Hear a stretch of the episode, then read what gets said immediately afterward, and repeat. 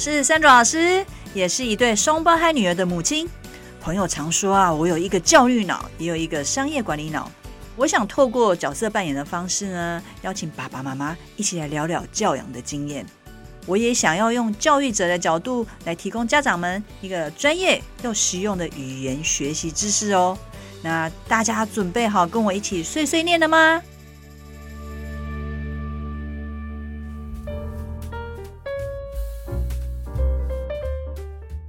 这一集呢，是虎年开工之后制作的第一集。一年的开始呢，我想跟大家聊聊英语学习的本身，让我们回到语言学习的最基本，Back to basics。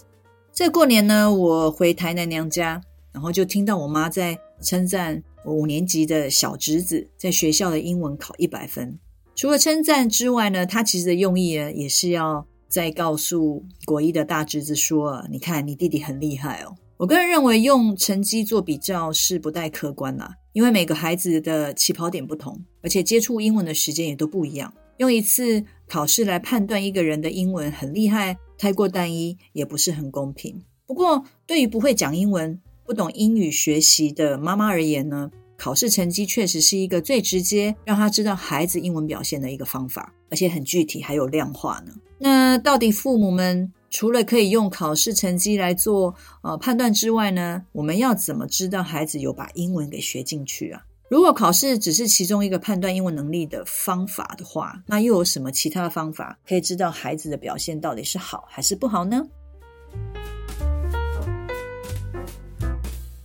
我自己身为一位母亲，也是一位英文老师，如果你问我要怎么判断孩子是否真的有学进去，呃，学得好的话，我会说言之有物吧。语言学来本来就是要用的，不管是口说或者是呃写出来的东西，都是要言之有物，也就是语言学中所说的 comprehensible output，就是可以让人理解，然后让人家听得懂的语言输出。不过这是。针对孩子可以在说和写年纪大一点的时候，我们可以做的判断，也就是孩子可以在他当时候的年纪，用他拥有的知识，还有对这个世界的一个理解，言之有物，让别人听得懂，然后达到那个沟通的目的。说到这里啊，我就想到，诶，有些家长呢，他会说，诶，他孩子讲英文，他都听得懂，那为什么你们老师都听不懂？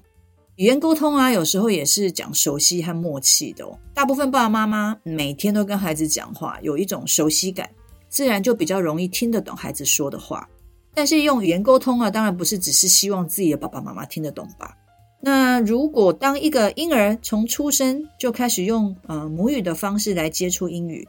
不过因为婴儿不会说话，我们要怎么知道婴儿到底有没有吸收呢？其实，当婴儿如果听到英文的歌曲啊，或是韵文有反应，而且甚至有反馈哦，比如说发出一些类似单字的声音，然后甚至听到那个歌曲里面所提到的玩具，他就去抓那个玩具的话，其实对我来看，这个就是所谓的语言的输出，就是 comprehensible output。为什么呢？因为他听得懂，然后你也懂，他懂。那如果是两到三岁的孩子呢，看着书本，然后听着妈妈问的问题，回答说 yes。而且呢，指着书上正确的一个图片，这个也是 comprehensible output。那针对年纪小的孩子的语言输出呢，我们必须要透过观察来得知，因为他们不像大孩子会说话、写东西，直接告诉我们他是不是吸收了。常有焦虑的爸妈会问我说：“诶，那一直不断听音乐有效吗？”其实真的是很可爱的爸妈哎，提出这样的问题，当然有效啊。语言学发展的当中，语言发展的过程当中有一个很关键，就是要大量的去做接触。只是父母亲要很有耐心的做等待，不是说听一遍啊、两遍啊，孩子就会说话。我们必须等待，而且你会跟我一样哦，会等到一个所谓的 aha moment，就会发现孩子会从歌曲当中去学到单字句子，或者是从影片中学到。而且还会用在对的时间，还有对的地方。我记得我家双胞胎妹妹呢，有次呢，在我和先生争论的一件事情之后呢，得到了共识。结果她接着就说：“Everybody wins。”我发现她是从《狮子王》的影片当中学到了这种非常自然的输入啊，还有语言输出啊，就是我说的 “aha moment”。您也有这样的 “aha moment” 吗？我欢迎爸爸妈妈呢，在这个 Podcast 的频道里面留言哦。其实刚提到的现象呢，在我们发展母语的过程当中是会发生的。虽然 comprehensible output 听起来很学术啊，它其实但不难懂。想一下，当一个孩子大概一岁多，那开始会说话，然后会用一个单字，慢慢的用两个字，甚至到简单的句子，在这个过程呢，都是在表达自己，想办法沟通。如果大人听不懂呢，大人会问说：“你说什么？”或者是说：“哈？”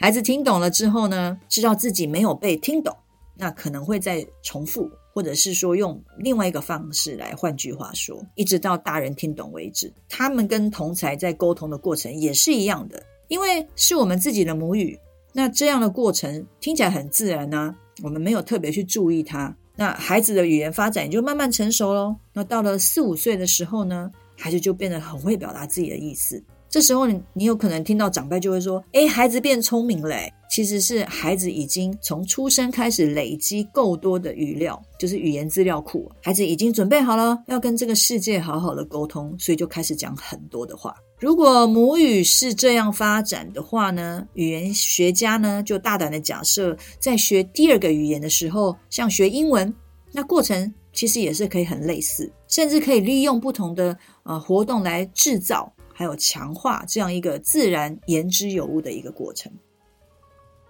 现在我们来看一下言之有物 （comprehensible output） 在发生的时候呢，说话的人呢会经过经历三个阶段。认识这三个阶段呢，可以帮助爸爸妈妈们来观察自己的孩子在用英文沟通时的一个过程。那也可以用来检视老师，如果你的孩子有上课，他跟英文老师的对话和互动，可以检视一下，因为这样的过程可以用来引导孩子讲更多，讲更正确。好，那这三个阶段呢的第一个阶段呢，就是察觉。在英文里面，我们说 noticing，也就是说话的人，一定要说话的人哦，他能够注意到，诶，对方其实没有听懂自己的意思。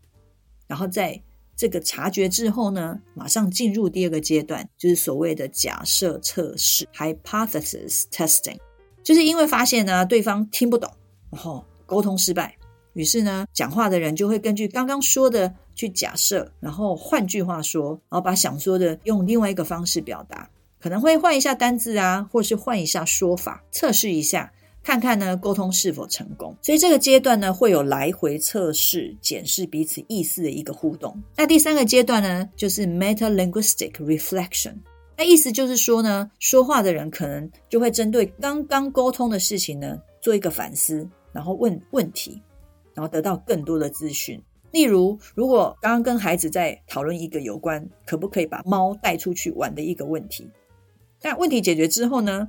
在第三个阶段，孩子可能问说：“诶，那如果出去玩，我们去住民宿啊，猫可以一起住吗？”因为这个问题呢是可以延伸的哦，我们就可以教孩子说：“呃，有些住民宿的地方是 pet friendly 啊，是有提供宠物友善服务的。”所以在第三个阶段，往往可以透过讲话的人在问更多的问题，他其实是可以得到更多的资讯，语言就可以得到延伸。这三个阶段，从意识到沟通失败，换句话来测试沟通有没有成功，一直到问问题得到更多的资讯，就让我想要在教书的时候，其实我们在课堂上常会带几个活动，那可以让学生去练习这样子的一个过程。那爸爸妈妈在家也可以试试看，像是你说我画 Pictionary 这个游戏。爸爸妈妈可以让孩子用英文来描述一张图，那根据孩子说的画下来，在描述当中，呃，可能会有爸妈听不懂或者是听不清楚孩子说的时候呢，例如孩子会说 apple，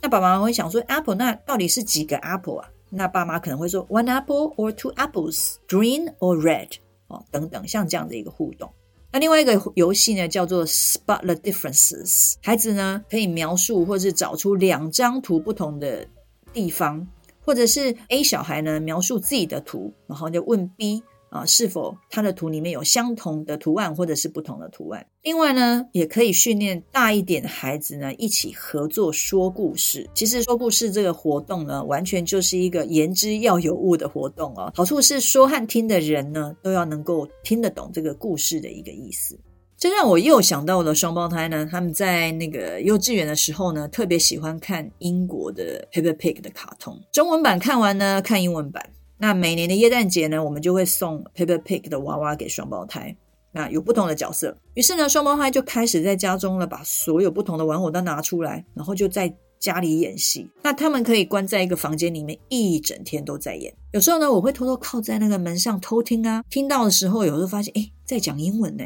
有时候我会听到中文的声音。那他们就这样一路啊，演到大概五六年级哦。我就问他们说，演出这么多年。那对他们的好处是什么？那现在呢，已经上国中，他们会说，他觉得他们的表达能力呢是比同学好哦。从语言学习专业的角度来看，这样的一个一起说故事的活动啊，透过合作，然后在语言上的互动，可以训练语言的情境还有流畅度，其实都包含在这里面了。所以完全就是一个 comprehensible output 的典范，因为要言之有物，让对方能够理解，才能继续对话。那是一个非常棒，能够发展语言的活动。我们今天聊到 comprehensible output，一个语言学习在学术上的理论概念。有趣的是，呃，我在阅读相关文献的同时呢，我必须要从我擅长的学术领域将观念。转成可以让爸爸妈妈听得懂的内容，也就是说，要把学术内容呢转变成爸爸妈妈听得懂的 comprehensible output。我不知道我今天的目的是否达到呢？那是否有让焦虑的您在观察孩子产出，或者是对语言学习内容有反馈的时候，更知道与了解说，哦，原来是这个样子啊！原来孩子不是没吸收，只是时间未到。那原来孩子一直吞吞吐吐，看着图片想表达，虽然呢说出的语言不多，但是其实是可以透过问题来帮助，还有引导孩子去厘清啊，或产出更多的语言。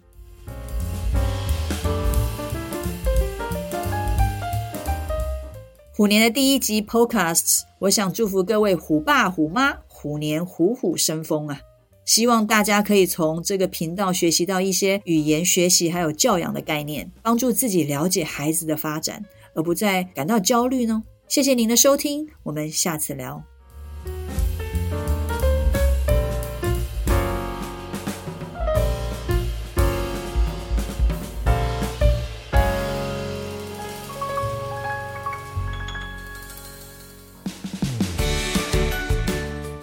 这是 Sandra 老师语言学习教养碎碎念频道，由环宇家庭为双语宝宝网站所制作的内容。喜欢我们的内容，请按赞、分享与订阅。如果想要获得更完整的内容，请至双语宝宝网站阅读部落格文章，或到 YouTube 频道搜寻 Sandra 老师或是语言学习教养碎碎念的关键字，与我们分享你的教养问题。我们一起学习，陪孩子成长。